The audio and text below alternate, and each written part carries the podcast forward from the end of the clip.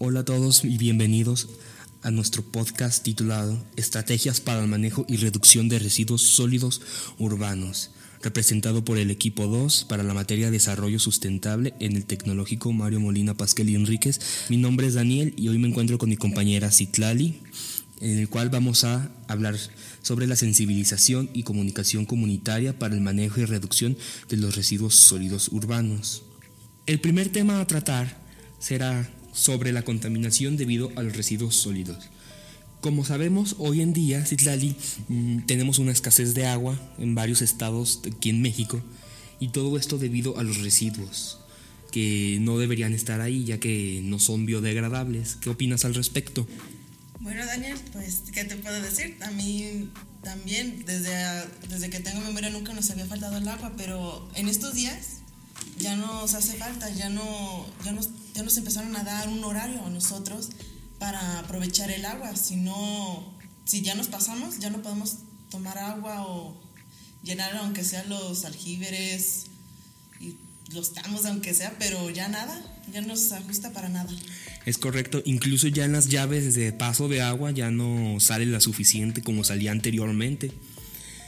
Eh, los residuos sólidos urbanos nos referimos a ellos como los no biodegradables, ya que obstruyen el paso de las tuberías, haciendo que se contamine y sea más difícil el paso del agua.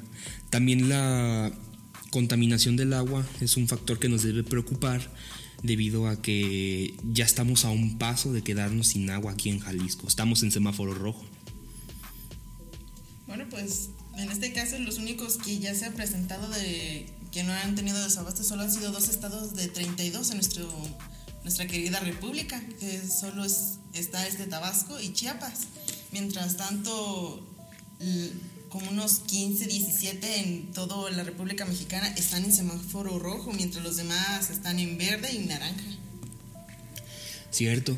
Y bueno, Citlali, tú como, pues, humana, por así decirlo, tener conciencia humana sobre todos estos residuos, ¿tú qué harías para reducir la contaminación?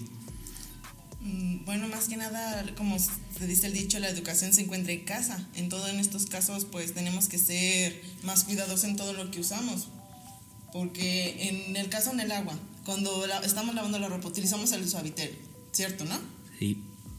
Muy bien, entonces los químicos que surgen durante el suavitel junto con el agua, estos se van al océano y empiezan a afectar la biodiversidad que se encuentra en el mar. Mientras tanto, si utilizamos en el vinagre, en la ropa, fíjate que hace el mismo efecto, pero esta no afecta generalmente a la biodiversidad marina. Así que por ello, para poder reducirlo, más que nada está nuestra conciencia. Así es. ¿Y tú has implementado alguna vez lo del reciclaje, separación de basura?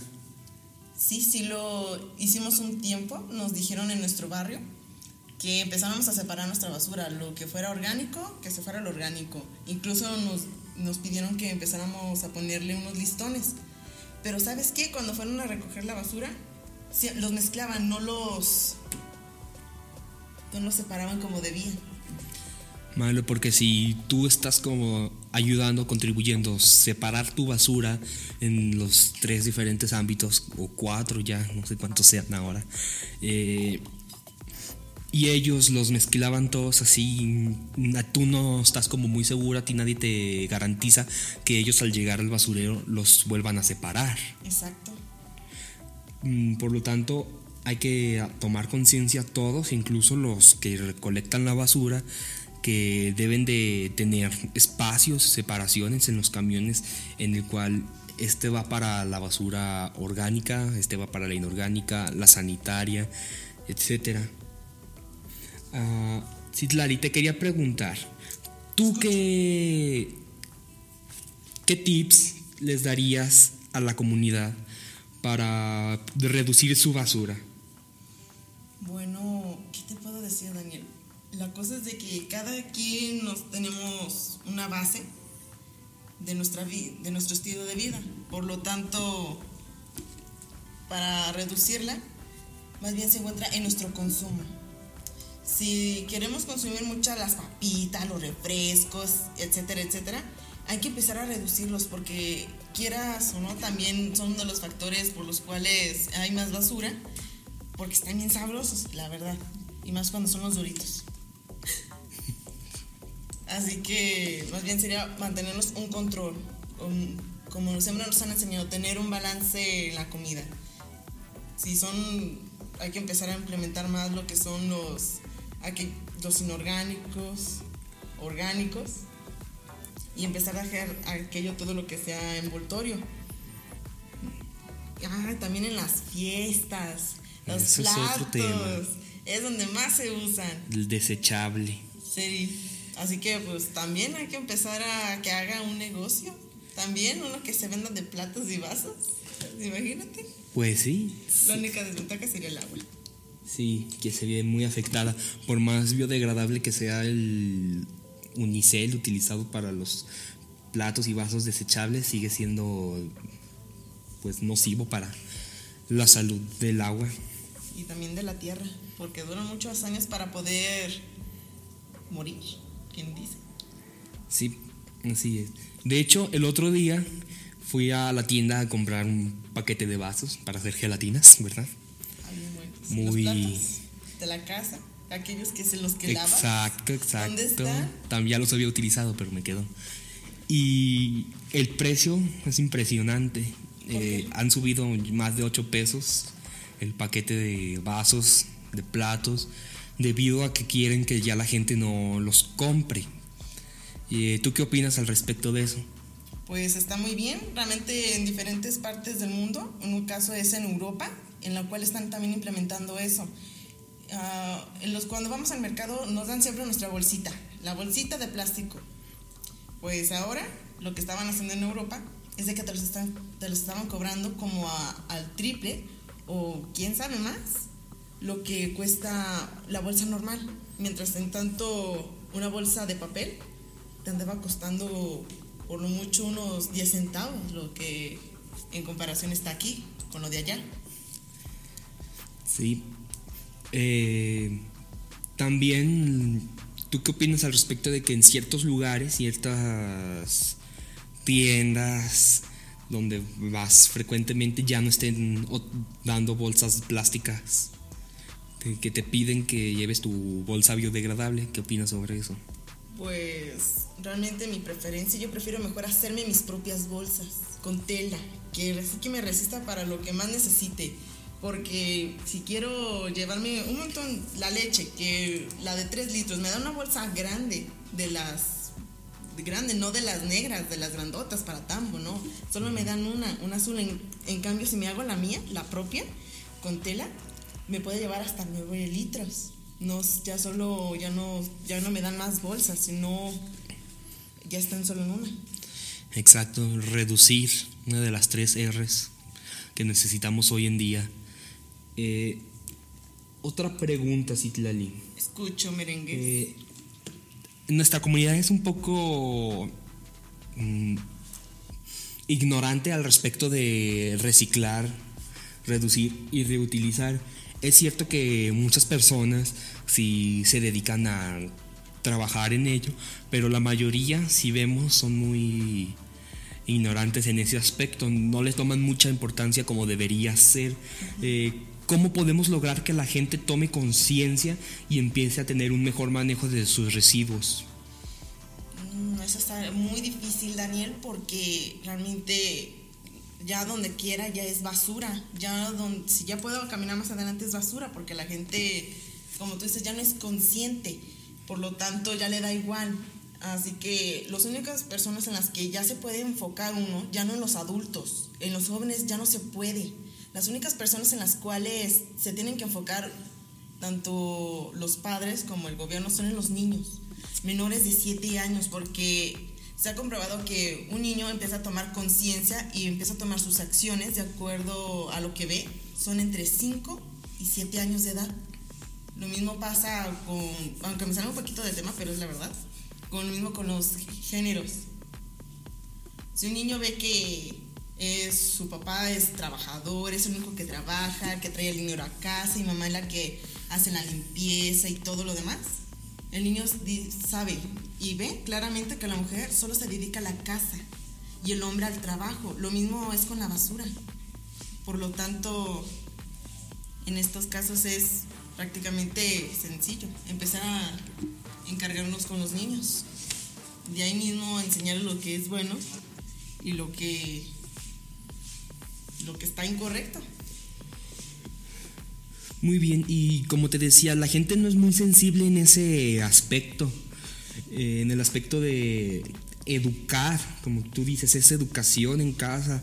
Eh, a la gente le vale, ha pasado pues en casos cercanos que veo como mezclan todo tipo de basura en casas, hasta en los hospitales en donde deberían tener como más sanidad. He visto que ah, ya está la botellita de plástico tirada junto a la casca de plátano. O si no, también con las inyecciones, que eso también debe ser otra cosa aparte. Lo mezclan. Todo lo mezclan y no debería ser así. No. Eh, pues yo diría que para ayudar a que la gente se, se sensibilice al respecto es primero que nada mostrarles, más que nada, qué puede afectar. Aunque hoy en día ya hay muchos medios que nos muestran cómo afecta, tanto viendo todos los residuos en el mar. Pasó recientemente que se veía mucha basura por la orilla de la playa, de las playas, y eso afectó mucho a todo. Si la gente no empieza a tomar conciencia, tanto lo que es el turismo, los viajes, todo eso se verá afectado debido a que en ese tiempo que sucedió eso, cerraron las playas para poderlas limpiar y es algo con lo que la gente no se sensibilizó más que momentáneamente. Ahorita si les preguntas les vuelve a valer, ya no ya no tienen como ese sentido de humanidad, como te decía, ya no piensan en que ya los animales marinos están varios en peligro de extinción por culpa de nosotros. Sí, en eso sí. Pero también los, los líquidos, todos los sólidos, como tú decías, también afectan, más que nada en las industriales, en las empresas industriales, que son aquellas que tiran a montones, pero también hay algo más en los cuales el agua ya no es favorable, porque ya si te fijas el océano Atlántico está acabando con el Pacífico, por lo tanto nos estamos quedando sin agua, sin agua potable, el agua dulce. Exacto. ¿Y tú crees que sea posible, por ejemplo, nosotros tomando la iniciativa? Aquí en el tecnológico se está implementando la iniciativa de espacio 100% libre de plásticos de un solo uso, promoviendo el uso de envases reutilizables. Eh, un ejemplo sería, por ejemplo, de que traes tu vaso para rellenar. Por ejemplo, aquí hay varios puntos en el que tú puedes rellenar tu botella de agua en lugar de estar comprando una y otra y otra vez. Y eso está muy bien debido ya que nosotros como alumnos mm, conocemos de esta iniciativa e intentamos ponerla en práctica no solo nosotros como alumnos, también los profesores. y todos los que laboran aquí en el tecnológico. Y se traen su botellita y a llenar, en vez de ir a la tienda y comprar que una botella de 500 por 12 pesos. Mientras tanto que un garrafón de 20 litros cuesta por muy caro. ¿Que a ti cuánto te sale el garrafón? Pues incluso puedes ir tú a los lugares donde rellenan los garrafones y cuesta 10, 12 pesos el relleno del garrafón. Bien barato. Sí. Eso no me la sabía, fíjate. ¿No? No, no esa donde yo, es como mi iniciativa para también no estar como gastando dando dinero en algo que se está como sobreexplotando. Sí, porque para hacer, aunque una botellita chiquita así de agua 100, para hacer una botella que de 500 mililitros te anda saliendo para hacer la botella unos el doble de agua lo que está dentro para hacer solo una botella. Estamos gastando más en vez de producir menos. Exacto. Eh, lo que te iba a comentar y ya para finalizar ¿Qué podemos hacer como comunidad para pasar la voz y hacer que más gente atienda al llamado de concientización sobre los residuos? Bueno, actualmente la tecnología está sobre nosotros, así que en estos casos hay que empezar a implementarlos, ya sea mm, desde el Facebook, Instagram, también con los estados hay que uno sube los enlaces. Creo que hay demasiados lugares para empezar a concientizarnos. Antes pues era difícil. No sabíamos qué era lo correcto. Bueno, en el caso de mis padres, tenían que buscar y buscar para ver cuál era el mejor resultado. Y ahora que tenemos todo, ya no se puede, quien dice, concientizar. Antes pues había mucho, es cierto, y empezaron a abarrotarse. Pero ahora ya no tenemos nada. Y aún así seguimos con la maña. Queremos más, queremos más. Eh, viendo realmente lo que está pasando. Por lo que nos estamos cegando. Exacto, Citlali. Eh, pues para finalizar, como un dato curioso, ¿sabías que aquí en las autoridades municipales hay un artículo de sanción, que es el artículo 10 de la Ley General para la Prevención y Gestión Integral de los Residuos? Establece que los municipios tienen a su cargo las funciones de manejo integral de residuos sólidos urbanos que, que consisten en la recolección, traslado, tratamiento y su disposición final. Eh, también tienen como sanción multas a la gente si ven tirándolos que una botellita a la calle, pero últimamente dejan pasar todo eso. Eh, yo a veces voy pues por la calle en auto y veo que ya el del frente tiró una bolsa plástica con cosas adentro y cercas hay policías y no les dicen nada. Nada. Ya realmente ya dice, ya, ya ahorita llega el policía y dice, hey, júntelo. Y tú, ay, no lo vi, lo siento, perdóneme, ahorita lo junto. Entonces se va el policía y nunca lo junta. También me ha tocado ver y, y también yo soy la que los regaña. Y tristemente a mí también, aunque sea una ciudadana y todo lo demás, no, no me hacen caso. A menos que vean la autoridad, por así decirlo. Aún así no hay mucho lo que se puede hacer en estos casos. Exacto. Y también hay una un artículo de residuos de manejo especial que es para las autoridades estatales, que es el artículo 9 de la misma ley que anteriormente te comenté, que establece que es facultad de las entidades federativas autorizar el manejo integral de residuos de una forma especial e identificar los que dentro de su territorio pueden estar sujetos a planes de manejo. Debido a que por todo esto ya nos estamos quedando secos secos literalmente. Ya cada vez nos estamos acercando más al clima de Monterrey.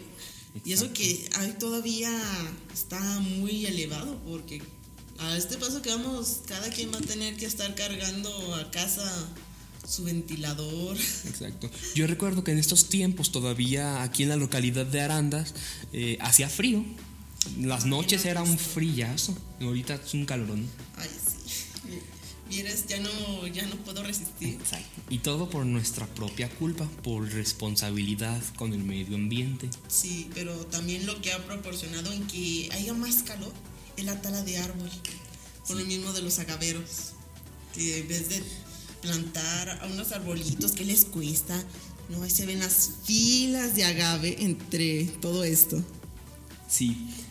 Eh, incluso eh, yo he visto para acá, para mi casa, había, pues ya ves que por el medio de los caminos hay como pasto con muchos árboles. Tiraron todos esos árboles. Todos. Todos. Y lo que comentábamos con varias personas es que se supone que para eso tienes que conseguir un permiso y es muy difícil que te lo den. ¿Cómo es posible que hayan talado más de 15 árboles ya grandes? Pulmones, como les llamamos. El pulmón de la tierra. Exacto. Y, e incluso para la, una fábrica que está también por acá, tenía todo plantado de árboles y también tiraron muchos. Todo eso nos lo estamos acabando. Todo eso. ¿Y no sabes qué pusieron o qué hicieron con eso? ¿Dónde estaban los árboles? Pusieron otros nuevos chiquitos, pero el problema es que no es que lo hayan puesto, sino que tiraron árboles que ya tenían años ahí.